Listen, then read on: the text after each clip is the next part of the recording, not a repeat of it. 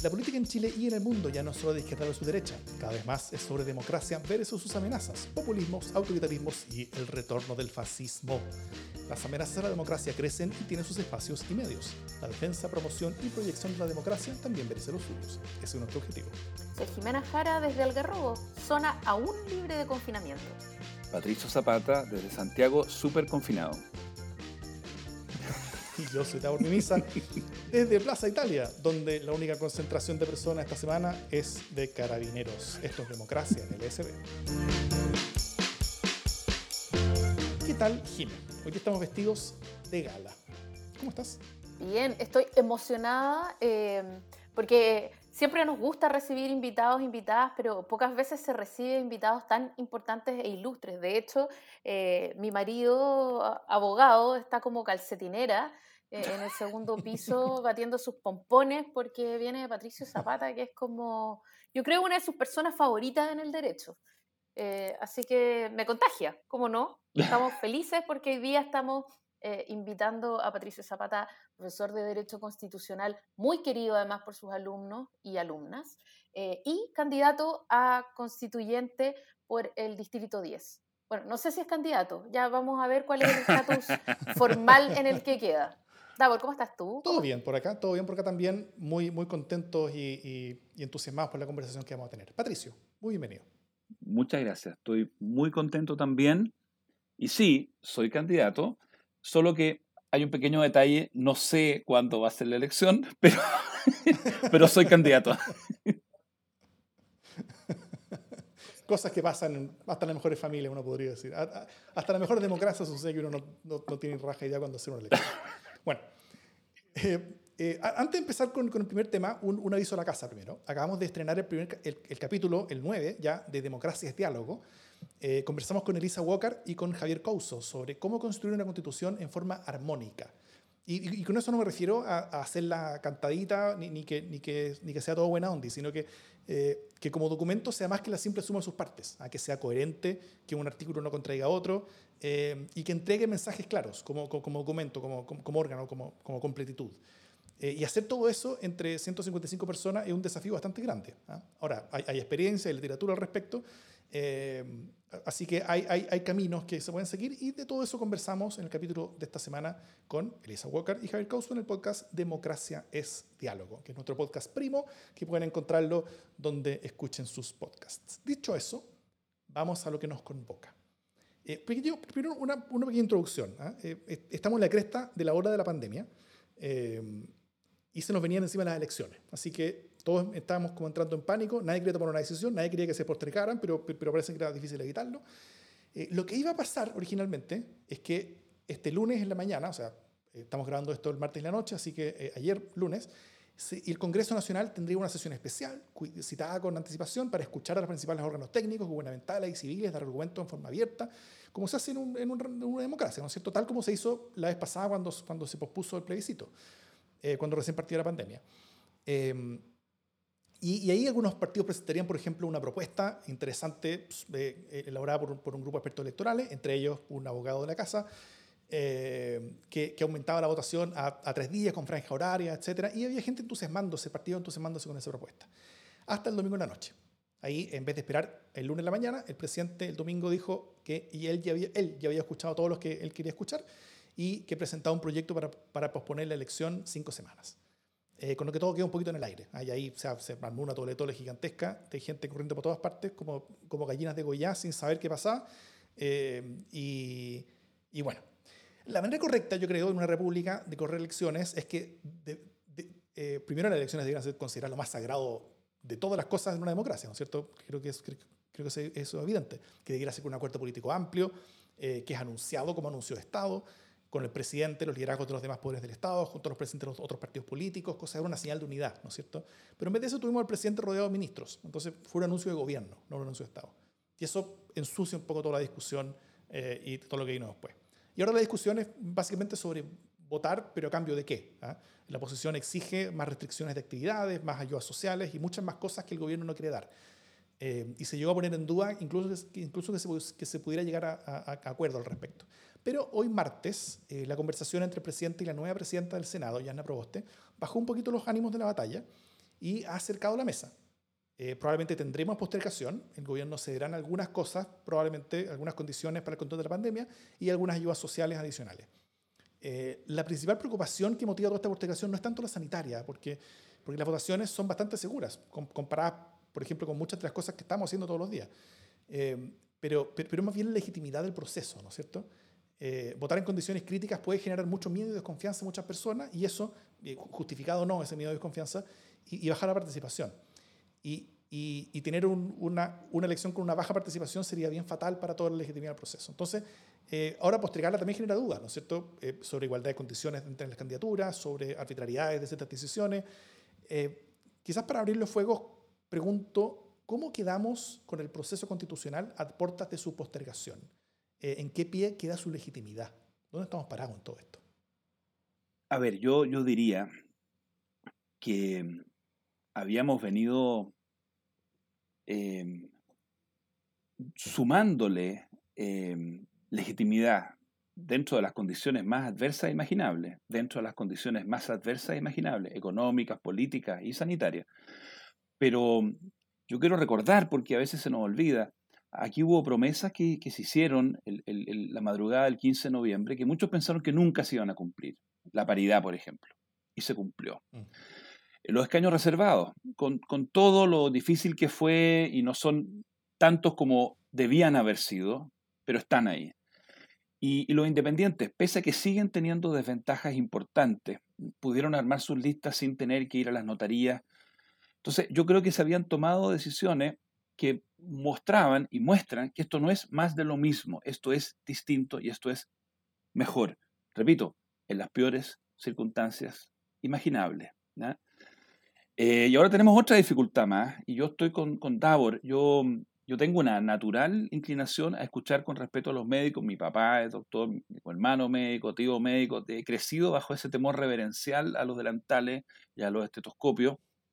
Pero yo, yo, yo también quiero que me expliquen, yo quiero que me expliquen. Creo que en una república democrática hasta los médicos tienen que explicar eh, y con buenos argumentos. Yo, igual que Davor, no estoy tan convencido que el, que el peligro fuera o era que por el hecho de ir a votar en 20 días más íbamos a tener un nuevo pic o un rebrote o una cuarta ola, pero sí me hace sentido que tenemos una situación tan crispada, tan angustiosa. Yo, nosotros mismos en nuestra familia, por primera vez en un año nos tocó que una persona cercana se enfermó, está bien, ¿ah? pero creo que eso se multiplica. Entonces el miedo no es una cosa absurda, no es una cosa de, de, de histerias colectivas, es genuino, es real. Así que si, como dice Davor, postergar esto en un par de semanas hasta que, tengamos más gente vacunada y con un buen confinamiento, un confinamiento bien fiscalizado, bien aplicado, hemos logrado reducir el número de casos diarios, eh, bueno, más gente va a ir a votar. Yo, yo, yo, yo creo que ha costado tanto, tanto, tanto, tanto este proceso que hacer un último esfuerzo para hacerlo bien, o repito, todo lo mejor que se puede en las peores circunstancias. Después cuando miremos hacia atrás, si Dios quiere, y, recordemos cuál fue la génesis de esta nueva constitución y lo convencemos con nuestros hijos y nuestros nietos, les vamos a decir, no saben lo difícil que fue, no solo porque teníamos a la derecha, sino que teníamos al virus. ¿ah? No, no, sabemos cuál fue peor, pero tuvimos que, tuvimos que enfrentar y derrotar tremendas, tremendas dificultades y lo hicimos. Y tuvimos que hacer campañas eternas, además, porque eh, es un tema, o sea, bueno, aquí estamos, yo creo que es importante hacer el disclaimer todos los que estamos conversando en este panel eh, teníamos razones importantes para querer que fueran las elecciones pronto, ¿no? Eh, en el caso de Pato Zapata, porque los presupuestos son ajustados y uno trata de hacerlos durar para llegar al final de la, de la, de la campaña. Eh, en los casos que se pueda, siempre falta plata, a menos que uno sea, no sé, de la UDI y lo superfinancien en el caso de Davor, porque, eh, como ustedes saben, es vicepresidente de un partido. Eh, en el caso mío, porque no solo soy socialista, sino porque también estoy apoyando en varias campañas. Entonces, estamos aquí entre puros conversos que lo que queríamos era que la cuestión fuera y ya, ¿no? Entonces, obviamente que eh, nos, nos, llega muy a contrapelo. Evidentemente, en mi caso personal, cuando escuché a Iskia Siches decir que la cuestión se tenía que postergar, dije, bueno, ya, se acabó, se acabó, aquí ya, ya fue. Em, y entendiendo que las razones, eh, como dice Pato, son, son muy entendibles, sobre todo desde la, desde la perspectiva subjetiva, ¿no? El miedo eh, de ir a votar eh, y, y, los efectos en legitimidad que eso podría traer, ¿no? Aún, aún entendiendo todo eso, efectivamente el anuncio fue muy de un solo lado y, y, además no solo de un solo lado, no solo que sea un anuncio de gobierno, que podría ser si el gobierno tuviera no sé, un 42% de aprobación. Uno diría, bueno, ya, no es lo ideal, pero ya está, si igual había que hacerlo. Pero que lo anuncie un gobierno que, que tiene una aprobación chiquitita, chiquitita, chiquitita, con, con, con ministros que tienen una aprobación más o menos hasta ahí mismo, eh, es súper complejo porque eh, inmediatamente salen las suspicacias, y aquí yo lo quiero hablar también con, con el profesor eh, Patricio Zapata, eh, empiezan las suspicacias sobre si se alarga el periodo presidencial, empieza a decirse que en realidad todo el mundo se quiere agarrar del poder y que esto es más o menos que una maniobra para que no haya elecciones en Chile. y en ese contexto también se vuelve difícil hacer que el proceso ante el cual mucha gente está levantando dudas, dudas interesadas en la mayoría de sus casos, eh, por la derecha, por la ultraderecha y por la ultraizquierda, ¿no? Eh, tengan dónde venir a sembrar otras banderitas de duda y agregar otros pelos eh, a esta sopa constituyente. entonces, vamos despejando. ¿Qué va a pasar con las platas, con los créditos? ¿Qué va a pasar con, con el fondo, con, con todo lo que ya se ha gastado, con la franja vamos a partir de cero, se va a hacer una propaganda de los días que quedan. Eh, ¿qué, es lo que podrías aventurar, Patricio Zapata? Sabemos que, que, probablemente no tengas una bola mágica, pero ¿cómo podríamos imaginarnos este escenario? O sea, yo hoy día he estado, eh, eh, bueno, he estado confinado, pero he estado muy activo y, no he podido seguir como hubiera querido el debate legislativo, pero lo que yo entiendo es que entrando en vigencia la reforma constitucional, suponiendo que se llega al acuerdo, y eso podría ocurrir este viernes o este sábado, la idea sería eh, paralizar o suspender eh, una parte de la campaña, aquella parte de la campaña que es fácilmente fiscalizable. Estoy pensando en los avisos de radio, estoy pensando en los avisos pagados por, por Internet, por Google, y, lo mismo ocurriría con toda la publicidad que directamente invita a votar por Juanito, por Pedrito, por Juanita. Eh, vamos a seguir teniendo, evidentemente, una, una campaña eh, camuflada, porque vamos a seguir teniendo a candidatas y candidatos hablando de lo que piensan sobre la Constitución, pero va a haber un, gasto que no se va a poder hacer. Y eso me parece, me parece importante. ¿ah? Eh, ahora, eh, cuántos días antes volvemos a, votar. La, otra cuestión que ha surgido, que me parece interesante, es, se dice que el padrón va a ser el mismo, que vamos a tener el mismo padrón. Y claro, es, entendible que no puedan haber nuevos cambios de domicilio, pero me, preocupa, por ejemplo, la situación de aquellos jóvenes que cumplirían 18, había un grupo de jóvenes, no dejan de ser, serán 20.000, 25.000 que todos los meses cumplen 18. Como tenemos inscripción automática, el CERVEL ya tiene, desde que cumplen 17 nuestros hijos, ya tiene eh, identificado, digamos, a quiénes son los que pasan a engrosar el padrón. Yo esperaría que nosotros pudiéramos darle el, derecho a votar a esos jóvenes, eh, porque la única razón que se me ocurre para no hacerlo es que CERVEL ya hubiera impreso un padrón. ¿ah? Porque en términos de factibilidad técnica, repito, esto es automático. O sea, si no se ha impreso un padrón para distribuir entre los distintos locales de votación, eh, yo esperaría que pudieran votar también. ¿ah? Eh, y esto significa tomando en serio los derechos. El derecho a votar, aunque sean 25.000 jóvenes, es algo que a todos nos tiene que preocupar. ¿ah? Así como dimos la pelea durante mucho tiempo para que chilenas y chilenos que vivían en el extranjero pudieran votar. Y mucha gente decía, pero ¿por qué dan esa pelea? No, es que es importante porque nos tomamos en serio los derechos políticos. Eh, a mí por lo menos me parece interesante presionar para que esas personas puedan votar, aunque sean pocas, ¿ah? pero es el principio, es el principio que me parece importante. Y, lo otro, bueno, mira Jimena, yo, yo quisiera, si a ti te parece, o a ti también, Davor, darle un poquito más vuelta al tema del liderazgo presidencial en todo este proceso, más que em, expresar las preocupaciones que uno tiene como candidato, me da un cierto pudor, hay un cierto conflicto de interés. Em, me preocupan más, a ver, yo, yo, yo voy a gastar 10 veces menos que otros, pero voy a gastar 10 veces más que otros. ¿ah? Eh, para ser bien honesto, la gracia de este proceso es que es bien transparente, la gente sabe más o menos cuánta donación ha recibido cada candidato. Entonces yo, yo, estoy, yo estoy en condiciones de, de, gastar mucho menos que los candidatos de derecha, pero, pero pienso en los candidatos que tienen menos presupuesto. ¿ah? y que ya se lo gastaron todo. ¿ah? Yo creo que es un tema bien importante. Entonces, sáquenme a mí de la ecuación, porque si yo estoy en la ecuación, creo que uno tiene un conflicto de interés bien eh, monumental para hablar. ¿ah? Hablemos de esas candidaturas de independientes o de partidos más pequeños o partidos más de izquierda, que seguramente tienen menos, menos donantes. Eh, ¿Cómo enfrentan este mes que viene? Eh, es bien complejo, bien complejo. Sí. Bueno, ahí como, como eh, eh, tal vez como analogía que uno puede hacer es que, es que estamos corriendo la maratón, ¿no es cierto? Estamos en el kilómetro 38 de la maratón, faltan poquitos para llegar a los, a los cuantos, la, maratón son, son, como 42 creo, y de repente te anuncian que no, la maratón va a durar 15 kilómetros más.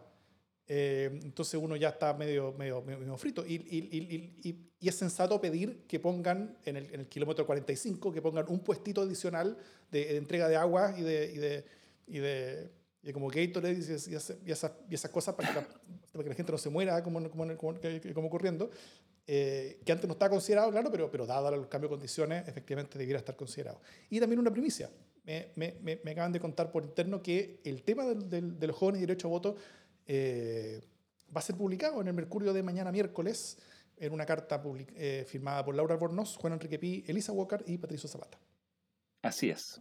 Ahí la estoy viendo en, el Mercurio de mañana miércoles. Así que, eh, que bueno, eso y, comparto y concuerdo totalmente con esa, con, esa, eh, con esa energía, ese esfuerzo y esas ganas, porque creo que el, que, el, que el voto de, personas jóvenes es absolutamente fundamental, sobre todo porque eh, esto, esto me lo enseñó mi, mi, gran amigo Daniel Briga hace, hace, hace tiempo, el principal indicador de participación electoral futura es la participación electoral anterior. Entonces, eh, mientras más participación tengan los jóvenes que recién vienen, empezando el colegio, más participación van a tener ellos como corte toda su vida electoral. Además, eh, además déjame decir, Daur, yo, yo mm, leí por ahí alguna vez una investigación de, de, de, de, de cientistas políticos jóvenes que hablaban de hasta qué punto el votar es un hábito. Entonces, si tú no, no, sí. no, lo, no lo creas desde el principio, es muy difícil después, a los 30 años, conseguir que alguien vaya a votar. Y si alguien no ha votado tres o cuatro veces, recuperarlo para la comunidad política eh, requiere un esfuerzo monumental. Entonces, aquí tenemos una gran noticia. El 25 de octubre fue a votar un tipo de cabro, un tipo de joven que no votaba habitualmente. Eso no podemos soltarlo, no podemos soltarlo. ¿ah? Tenemos, que, tenemos que cuidarlo. Eh, y, y, bueno, yo creo que se han hecho cosas para que esos jóvenes tengan razones para votar. Piensa en el Distrito 10, somos 78 candidatos. Nadie podría decir que es un menú reducido o acotado o que, o que somos los mismos de siempre. ¿ah? Eh, la verdad es que hay para todos los gustos eh, y por lo tanto creo que hay buenas razones para ir a votar ese día. Ya no sé si decir, bueno, 15 y 16 de mayo, digámoslo, por ahora, por ahora. Sí, quién sabe. Oye, antes de cambiar de tema, yo quiero eh, plantearles otra complicación que trae esto y es, eh, obviamente desde, desde el punto de vista de la conjetura, eh, ¿a quién va a beneficiar esta postergación de las elecciones? ¿no? Eh, ya se escuchaba un poco eh, a, los candidatos alcaldes y alcaldesas que no son los incumbentes, es decir, que no son los alcaldes en ejercicio, pedir que por favor no se ocupen los puestos municipales para seguir haciendo campaña, cosa que es bien difícil de finalmente de mirar.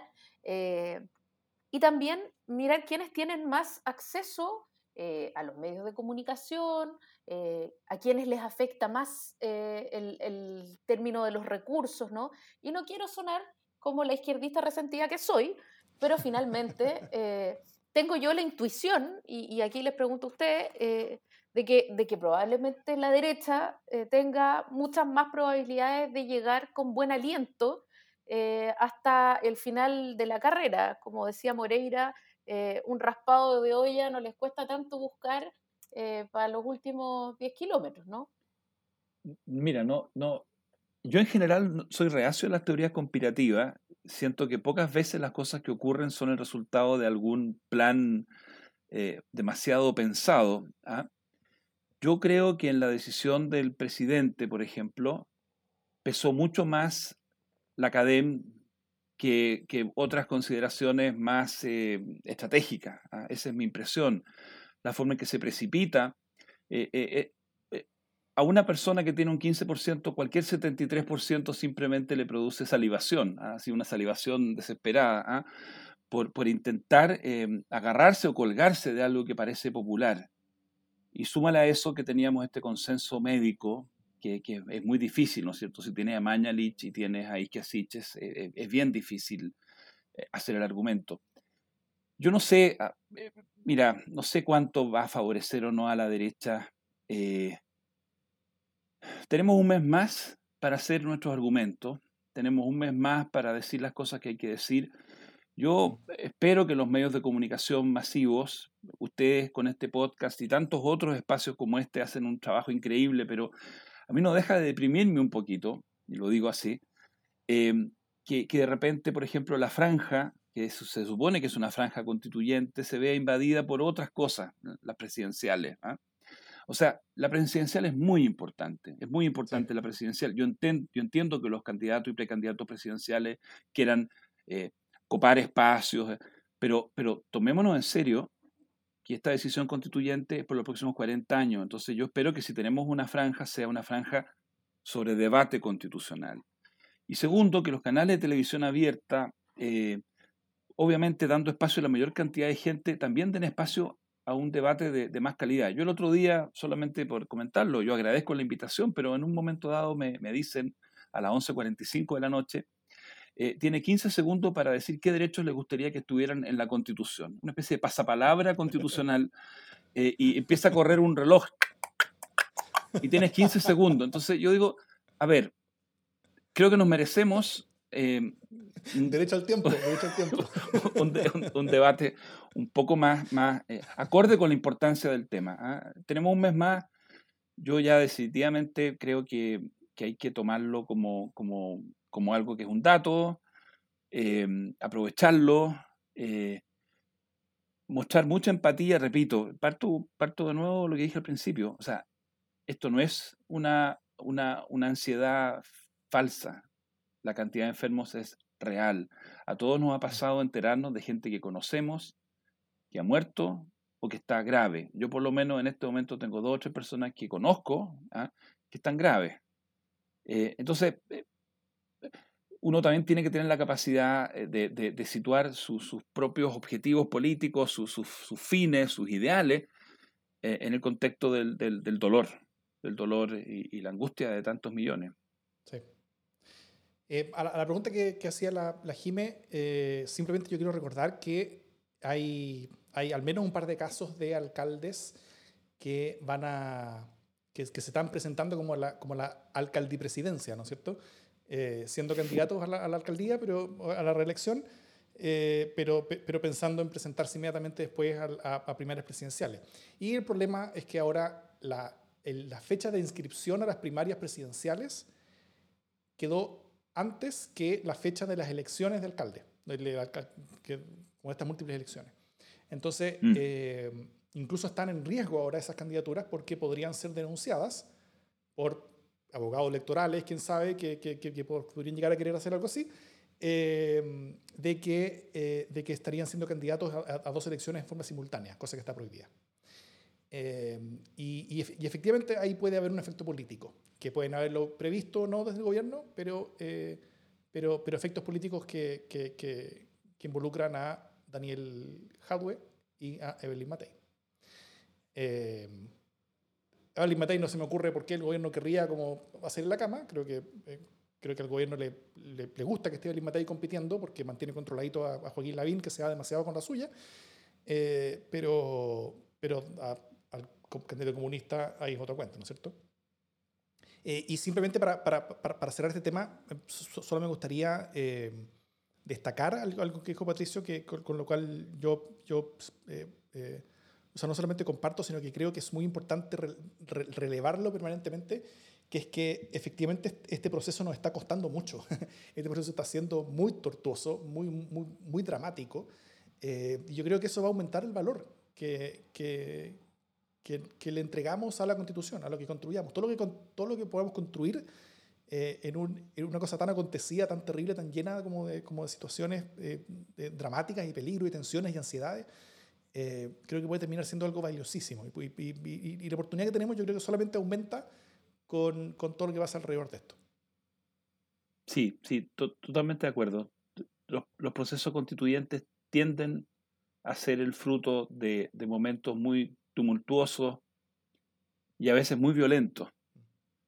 Todo lo que podamos hacer por ahorrarnos la violencia entre nosotros eh, es bueno, pero indudablemente va, va, va a ser recordado como algo muy difícil, muy difícil, muy difícil.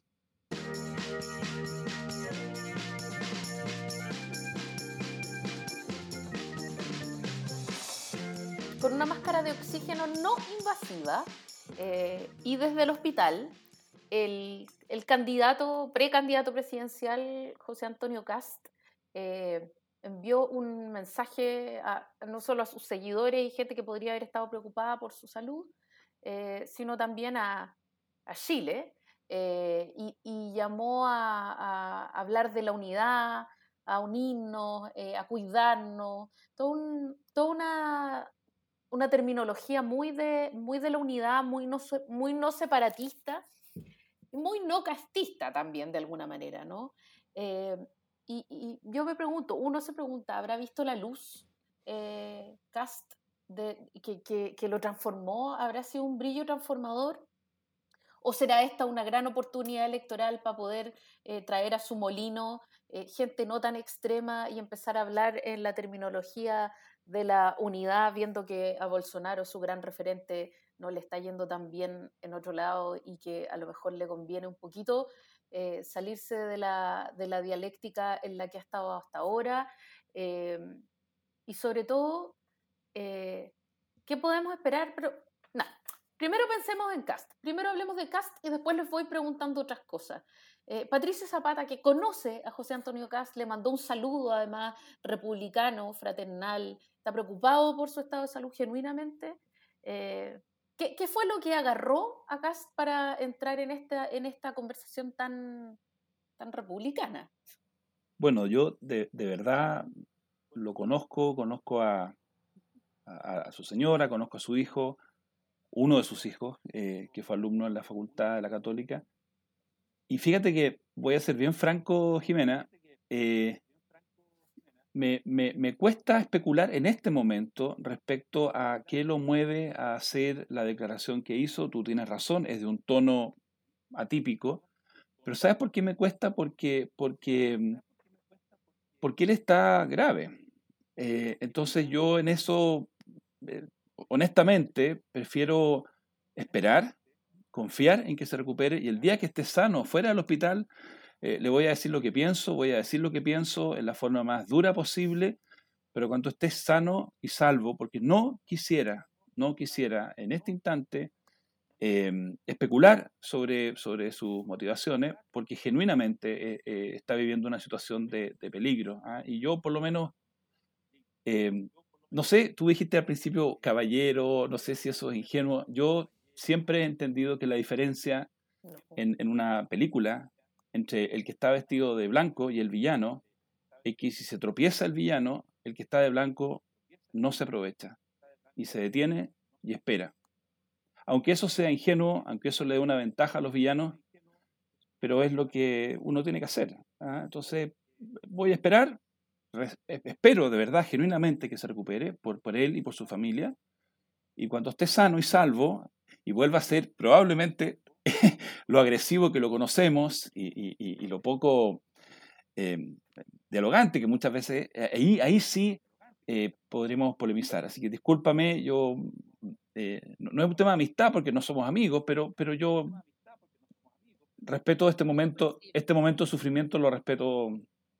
Muy comprensible, está bien. Davor, tú vas a ser igual de delicado, voy a quedar yo sola como festinando con esta situación tan terrible? No, quiero, yo, a mí sí me gustaría hacer un comentario. Eh, bueno, primero, por supuesto, ojalá que esté bien lo antes posible, eh, pero, pero creo que, que, que si es que una cosa buena puede salir de todo esto, es que muchas de las personas que estaban teniendo dudas sobre las vacunas, sobre el proceso, sobre los confinamientos, sobre, sobre, sobre todo la, la, la, las ayudas de parte del Estado, sobre todo las eh, cuarentenas, todas estas medidas que vienen desde el Estado para protegernos, para salvarnos las vidas, incluso sobre la composición misma de las vacunas. ¿ah? Eh, muchos de quienes tienen dudas y ansiedades al respecto son seguidores de Constantino Cast, más que digo, tal vez cualquier otro candidato. Eh, así que eh, ojalá que esta situación lamentable que está viviendo José Antonio Cast sea una oportunidad para que al menos algunas de las personas que lo siguen y que les importa mucho él, eh, puedan pensar y puedan darse cuenta que lo que estamos viendo es serio, que no es un invento, que no es una pandemia, ¿ah? eh, y, que, y, que, y que empiecen a tomar mucho más en serio las medidas para cuidarse a sí mismos y cuidar a los que, ellos quieren, a los cercanos. Eh, y, y, de esa manera, esta enfermedad de José Antonio puede salvar vidas, al convencer a algunas personas de que tomen mucho más en serio esto. así que ojalá que sea así, ojalá que, que, que al menos en dentro de noticia mala haya algunas cosas buenas que puedan salir de acá. Ya, bueno, como no tuve éxito eh, esta parte de la conversación y me encontré con puras buenas intenciones y puras genuinas ganas de que se recupere lo cual Pero Jimena, Jimena, esto demuestra que no tenemos un guion, que esto no es una coreografía. ¿ah? No, está muy bien, está muy bien. Además, siempre soy el punto rojo en estas conversaciones, soy la única que se ríe, soy la única que piensa mal y que desea mal. Ya, eh, pero entonces ya, si no vamos a apelar acá, de que yo por, por supuesto desconfío, eh, alguien decía en nuestra conversación en vivo, eh, que, que, nos comenta la gente en el chat, alguien decía de haber estado lleno de morfina, y eso le ha inspirado los buenos sentimientos, quizás. Eh, solo lo sabremos si como Davor y Patricio desean fervientemente se recupera. Eh, pero, pero, eh, entonces ya, no hablemos, de, no hablemos solo de Cast, hablemos de la gente como Cast, hablemos de, esa derecha extrema, hablemos de la Tere Marinovich, hablemos de, de gente que no, no confía en este proceso, que trató de boicotearlo y ahora trata de subirse a la pasada hoy día... Para boicotearlo por dentro. Para boicotearlo desde adentro eh, y hacerlo estallar. Son como un caballo de Troya a puertas del, del proceso constituyente, em, que, que, probablemente nadie podrá negarle su derecho a entrar, eh, pero también la gente podrá tener presente este hecho a la hora de votar. Eh, y entonces, ¿qué podemos esperar de un proceso constituyente cuando hay una derecha eh, que, está adentro y que probablemente va a estar remando en contra eh, y tratando de, negarse al avance de los cambios, ¿no? Eh, esa es una preocupación, y, me preocupa especialmente porque justamente siento que parte del discurso de esta derecha hoy día es travestirse un poco y vestirse de esta idea demócrata de que todos tenemos que llegar, todos tenemos que participar, Chile que se una, podemos llegar a ciertos consensos, los de allá y los de acá, eh, no nos dejen solitos acá eh, en la esquinita y, después, chuta, hemos visto lo que son capaces de, conversar, ¿no? Y de, y de, y de gestionar el tipo de acuerdo eh, y también un poco, y aquí yo quiero hacer referencia al podcast La Ultra, que también es parte de nuestra familia de podcast, eh, las armas que usa la extrema derecha también para poder llevar a cabo eh, como teorías conspiranoicas eh, y de alguna manera andar boicoteando la democracia, que es el gran tema que hoy día nos convoca y que es el gran proceso en el que estamos embarcados. eso, no estoy diciendo que no los dejemos entrar, digo, ¿qué hacemos? Aquí te voy a, te voy a seguir, voy a seguir tu, tu liderazgo completamente. pero mira, con, el siguiente, yo creo que podemos hacer una, y tenemos que hacer una crítica a, la, a la ultraderecha, pero no podemos dejar pasar el hecho de que una llamada centro derecha eh, no fue capaz de hacer lo que hacen otras centros derechas.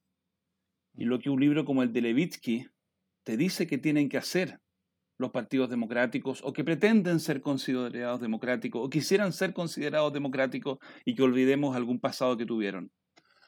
El, llamado cordón sanitario en Francia, con el que la derecha golista aísla al Frente Nacional, o la actitud de la democracia cristiana alemana, con el que no toleran entendimientos o, acuerdos con la alternativa por Alemania, ¿no es cierto? Em, eso aquí se rompió y, la verdad es que no hubo una verdadera discusión, no hubo una, una discusión como debió haberla habido yo pienso en Evópoli y pienso también en Renovación Nacional. Eh, la expectativa de mejorar de 42 a 44 convencionales parece que fue tan atractiva, tan sabrosa, como para ceder en una cuestión que es bien fundamental. Eh, en ese libro de Levitsky eh, se analiza muy bien la forma en que en algunos países europeos la actitud de, de las derechas conservadoras moderadas de tolerar a los nacionalsocialistas, de tolerar a los fascistas, de prestarle ropa a los fascistas. Fue la clave para que esos fascistas salieran del ostracismo en que estaban originalmente, porque Adolfo Hitler era en 1925 un payaso, objeto de ridículo y de burla por parte del establishment. Pero bastó que un par de empresarios importantes le pasaran plata, que políticos del Partido Nacional Popular Alemán hicieran alianzas con él para que se transformara en alguien elegible. Ahí hay una responsabilidad. ¿ah? Y después es demasiado tarde. Una vez que tú le diste a, Bolsonaro o le diste a Donald Trump o le diste a Marina Le Pen esa legitimidad, tú ya después no puedes decir, no, no vote por ella, no vote por él porque es un peligro. ¿ah? Hay una gran responsabilidad. Eh, yo no puedo creer que estén en un mismo subpacto, en un mismo subpacto, a personas que piensan tan distintos supuestamente, como Cristian Monkever, Teresa Marinovich y Silvia Aguirre. Eh, hay una responsabilidad de nuestra, quiero decir centro derecha, me cuesta, pero... Em, Patricio, eh, ¿tuviste contacto con, esos mundos o, mundos cercanos a esos, eh, de toda esta gama como, como arcoíris que va entre la centro derecha hasta esta ultraderecha, donde hay, hay, hay no hay divisiones muy claras tal vez? de hecho, el mismo Partido Republicano hoy día es parte de la, de, la, de, la, gran coalición que se presenta a la, a la, a la Constitucional, lo cual es un mensaje muy potente, ¿no es cierto? Ellos no son parte de, la coalición ni para gobernadores, ni para alcaldes, ni para ninguna otra cosa, pero para la Convención Constitucional, para defender la Constitución del 80, sí. Y eso es súper duro. Eh, pero este no es el primer intento de hacer una constitución que hemos tenido recientemente en Chile. Tuvimos uno en el segundo gobierno de Michelle Bachelet. Eh, y bueno, tú fuiste tú tuviste roles en, en, en, ese proceso.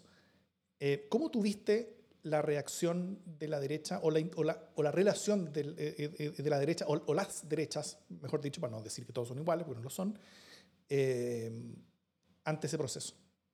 ¿Qué, ¿Y qué puedes contar sobre, sobre ese proceso que puede hacer una, una lección sobre, sobre qué esperar ahora y qué hacer distinto tal vez ahora para que ahora funcione mejor? A ver, voy a dejar de lado lo que, lo que, lo que yo considero que son los, los, frutos valiosos de ese proceso, que los hubo.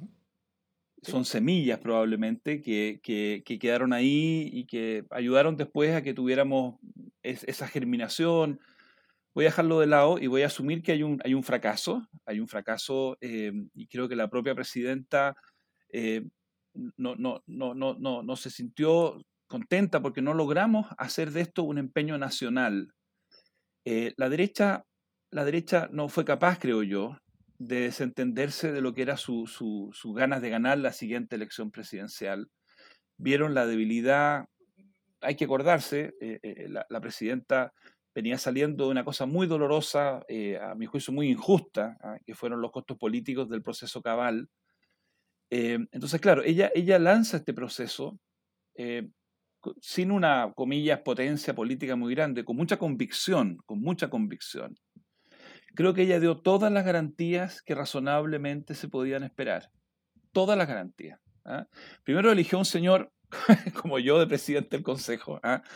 que, que, claramente no era el, el, más partisano, el más... El más eh, optó, yo lo, yo lo sumo como un honor, como un honor, una muestra de confianza y de de, capacidad de, estadista de la presidenta. Voy a poner un señor que, da ciertas garantías de, que no se va a robar la pelota, de que no, no, no va a tratar de, de, hacer de esto. Y además designa un consejo de observadores, hay que recordarlo, donde habían personas de distinto pensamiento. Yo quiero valorar a la gente de centro derecha que cooperó. Pienso, por ejemplo, en Lucas Sierra, ¿ah? que hasta el día de hoy trabaja en el Centro de Estudios Públicos.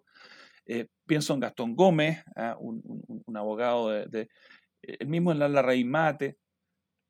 Pero desgraciadamente la actitud de la, de la derecha, ahora hablemos de, de, los partidos políticos de la derecha, de los parlamentarios de la derecha, fue muy miope. No quiero usar un adjetivo más duro, creo que es, es suficientemente claro. No vieron más allá de sus narices. No vieron, no vieron que aquí había una oportunidad de hacer un proceso bien hecho.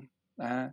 Piensen ustedes, no teníamos pandemia, no teníamos desempleo, no teníamos, podríamos haber hecho una cosa bien, bien potente. Em, yo lo lamenté mucho, la cantidad de tiempo que usamos en, la presidenta misma. La, piensen ustedes que después, de, después del proceso de cabildo y encuentros locales, en que, en que el gobierno aceptó ser fiscalizado. Nosotros fiscalizamos, ¿ah? yo la cantidad de veces que tuvimos incluso roce con, con, con, ministros, porque nosotros nos tomamos en serio nuestra pega. Yo me tomé muy en serio el encargo de la presidenta. La presidenta nos dijo, ustedes fiscalicen. Y si alguien tiene memoria, yo sé que no, lo que uno hace no es tan importante como para que haya quedado así como, un recuerdo imborrable, ¿ah? pero, pero si alguien hace un poco de memoria y revisa la prensa, eh, nosotros hicimos un ejercicio de fiscalización, a veces incómodo para el gobierno, de manera que las garantías sobraron. Y luego, luego, la presidenta asume que los cambios que se hagan van a ser por dos tercios. Lo, que, lo que es un, es un, es un gesto de, mostrar la voluntad de acuerdo, de voluntad de acuerdo, incluso contra crítica que hubo. ¿ah? Entonces, realmente em, es muy penoso yo tengo tan, tanta claridad las veces que fui a hablar, por ejemplo, a gremios empresariales, invitado a, encuentros de gremios empresariales, tratando de recordarles que hubo una época en que había dirigentes empresariales con visión. Yo recuerdo a Manuel Feliu entendiéndose con Manuel Bustos, apenas retornada a la democracia.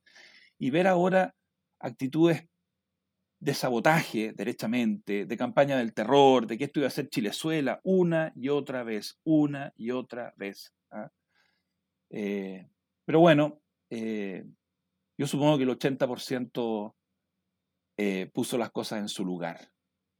Puso las cosas en su lugar. ¿ah?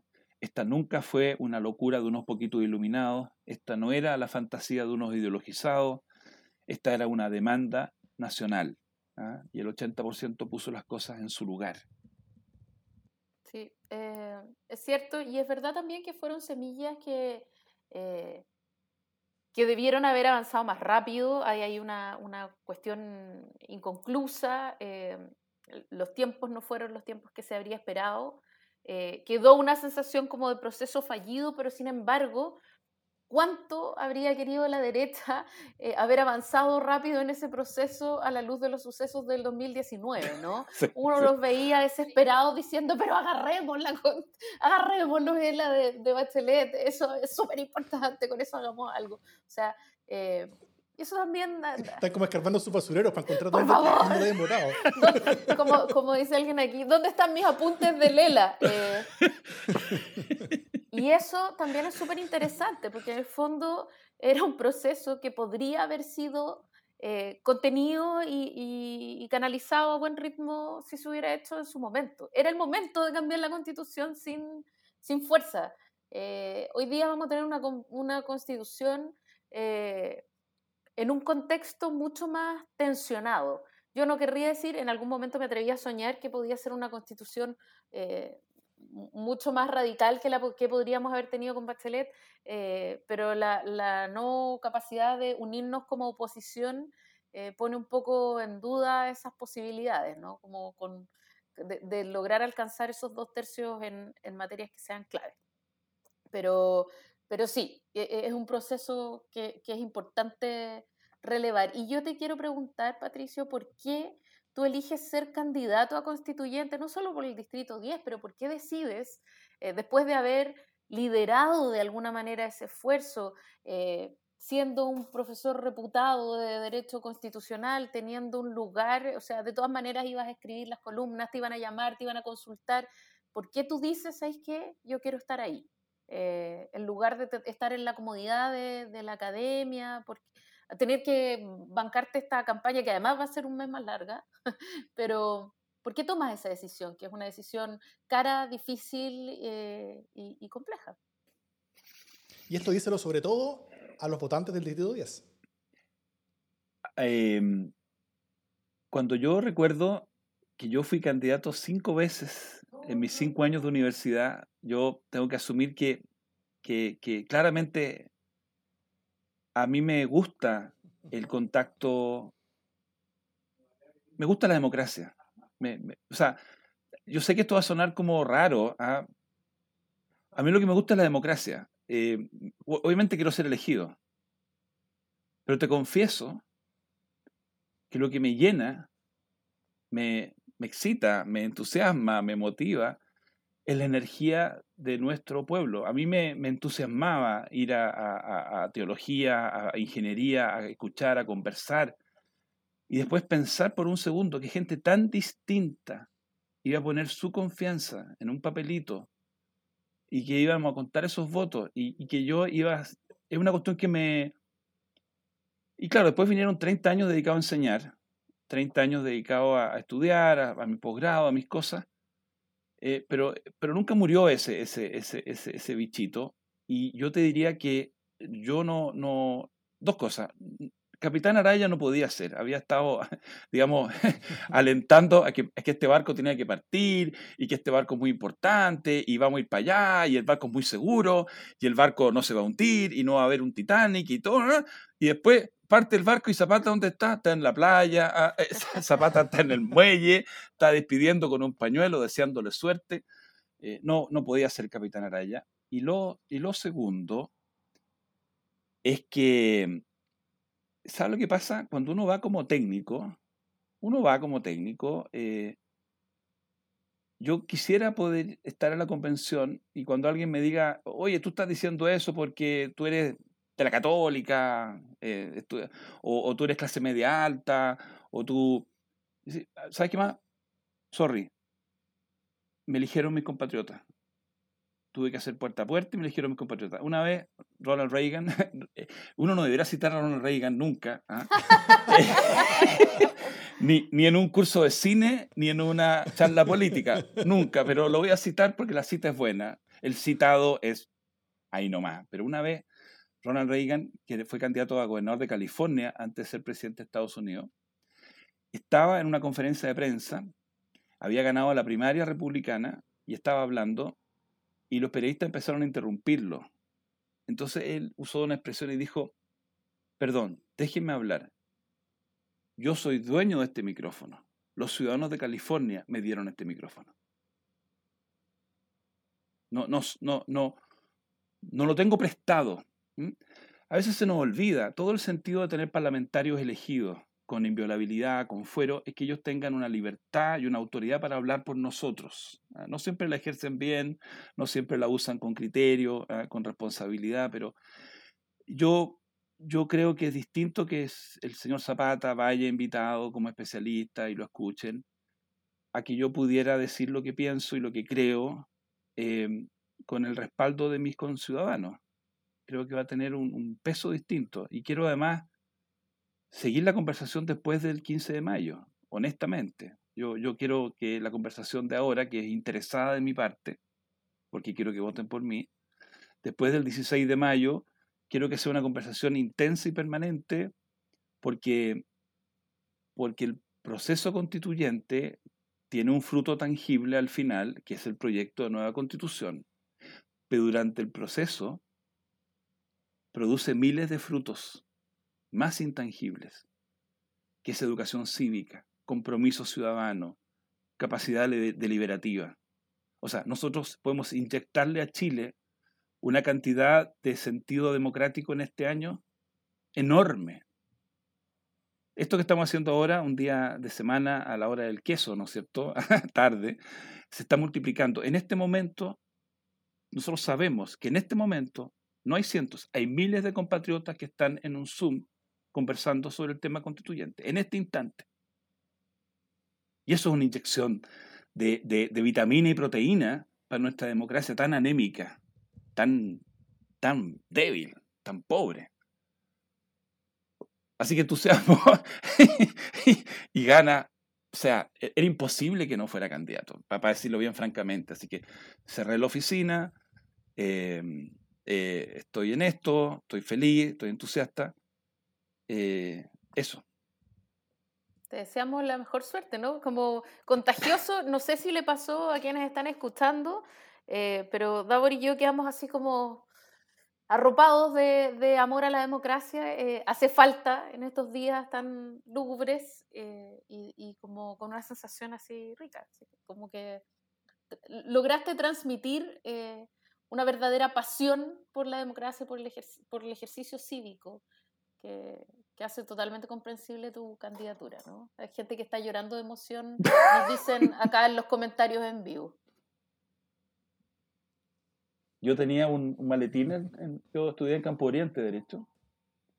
Eh, bueno, siempre he sido un nerd, entonces andaba con un maletín mm, cero taquillero, eh, pero tenía una, una, inscripción, o sea, yo amo la democracia, lo tuve a los cinco años y, y lo dejaba en el patio cuando llegaba a Campo Oriente y me ponía a hacer, a hacer campaña para delegado curso, delegado al claustro, candidato a derecho, candidato a derecho, candidato a la FEU déjeme decirle, yo sé que el programa de ustedes tiene que ver con esto. Eh, es una idea tan, tan potente, la idea de que somos todos iguales.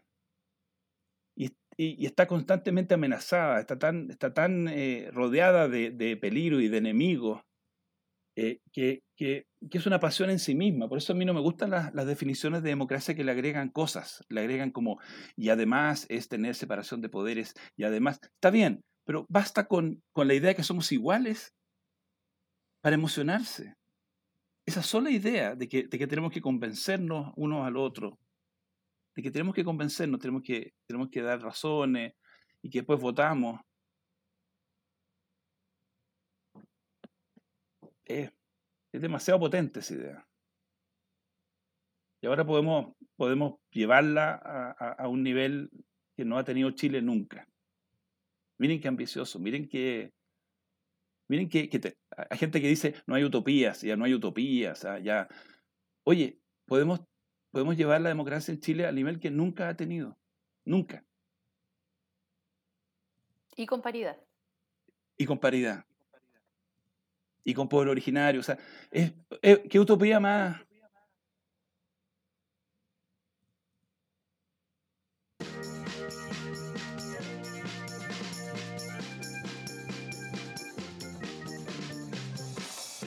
Las buenas noticias.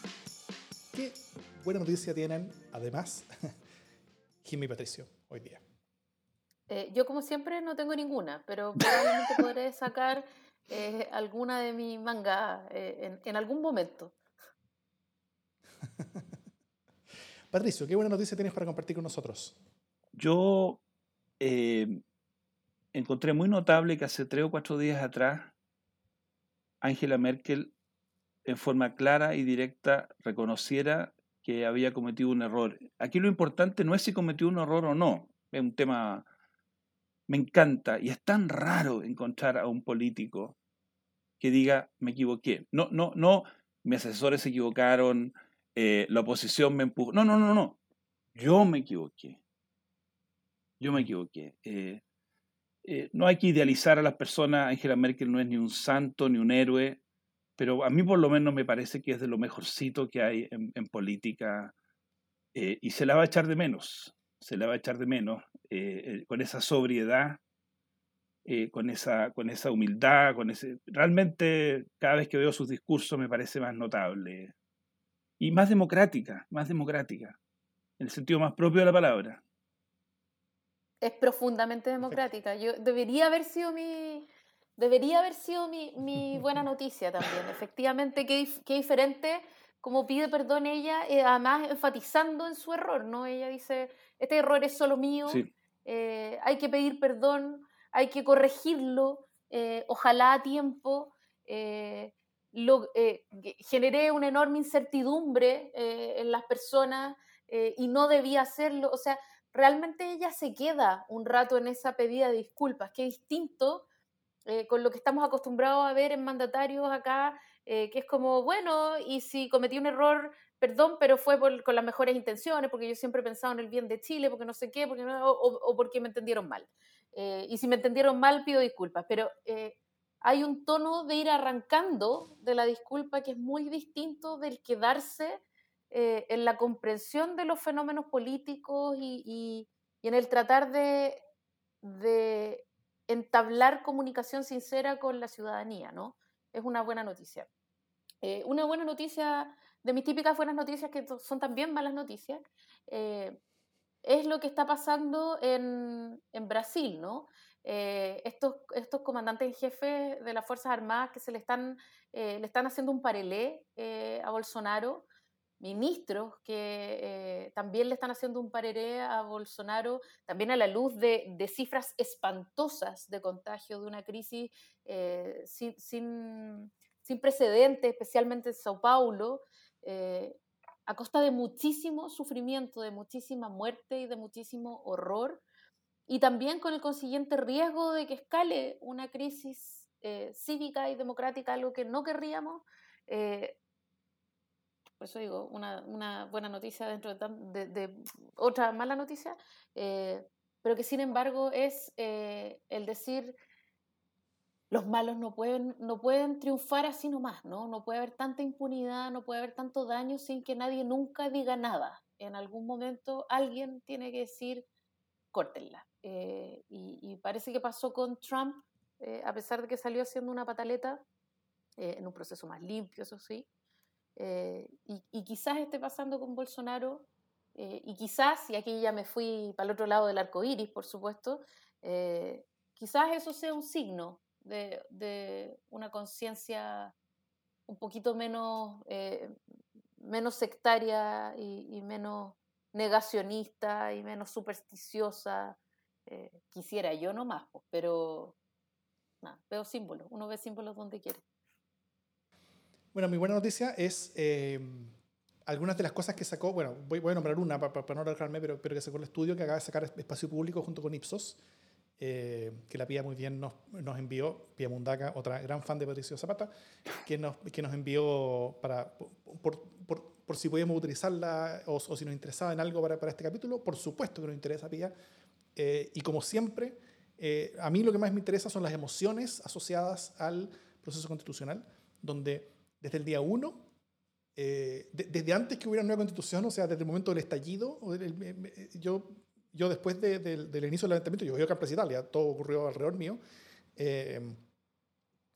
yo tenía mucho miedo, porque, porque yo veía mucha gente manifestándose afuera, pero yo no sabía cuál era la sensación que, que, del resto de Chile que lo veía por la tele, ¿no es cierto?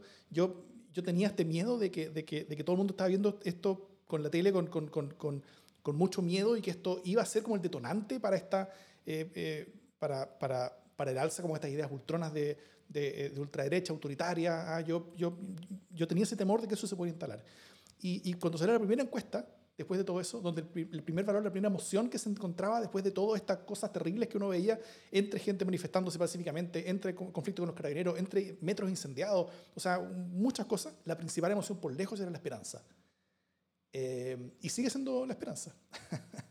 Eh, la, la, emoción que más evoca el proceso constituyente, con un 52%, es la esperanza, seguida con un 46% de la alegría. Eh, y después 32% desconfianza, incertidumbre, miedo, confusión, indiferencia pero, pero continúan siendo las principales emociones asociadas eh, a todo esto, la, la, eh, las, las más maravillosas esperanzas, eh, las más maravillosas emociones ligadas a la política. ¿ah? Los, los, grandes procesos políticos han, han, han, han estado siempre acompañados de, de estas, de estas emociones, han estado conectadas con, con ellas, por eso los políticos siempre intentan conectarse con ellas. ¿ah? no por nada Barack Obama era Hope.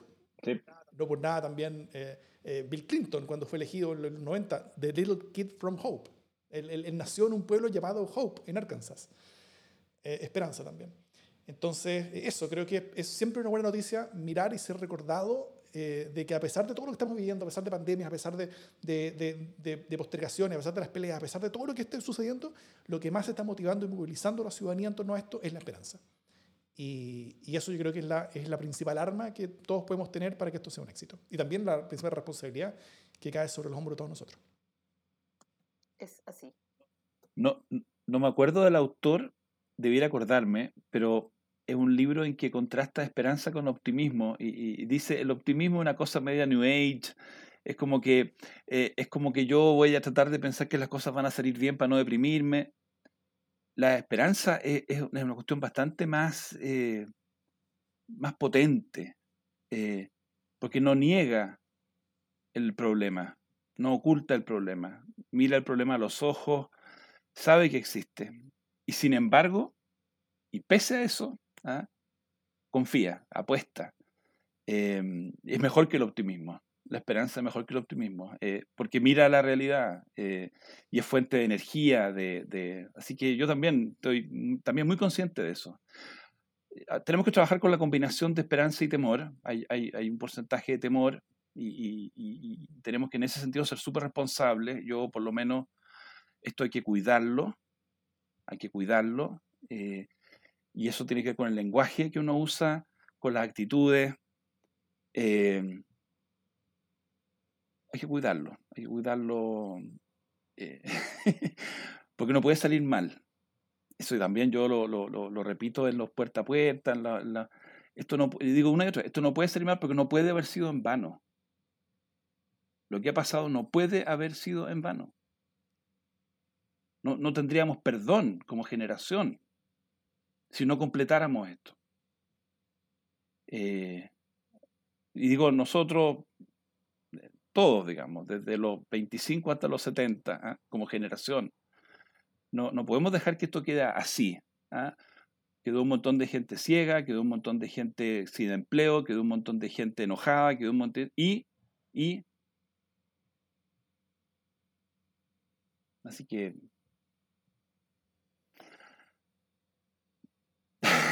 Pucha, que no sé si estoy bajoneando. No, no, estás emotivo en un día en el que estábamos todos. Yo confieso que era como, pucha, corrieron las elecciones. Estaba como media, media tostada, pero ahora estoy de nuevo esperanzada. Así que eh, ha sido un, un, baño de optimismo, a pesar de que nos posterguen, eh, de que nos postergue el, ejercicio cívico. Eh, la democracia no es la que se posterga. Se, se reprograman los plazos, pero eh, está ahí, a la vuelta mm. de la esquina y no dejemos de tomarla, por favor. Dicho todo eso, esto es democracia en el SD.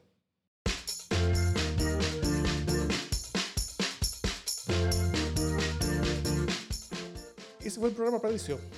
¿Cómo, ¿Cómo te sentiste? ¿Todo bien? ¿Tranquilo? Acá ya el nivel de emocionalidad entre yo, y la Jime y todo el público que nos mira está pero a flor de piel. vibrando.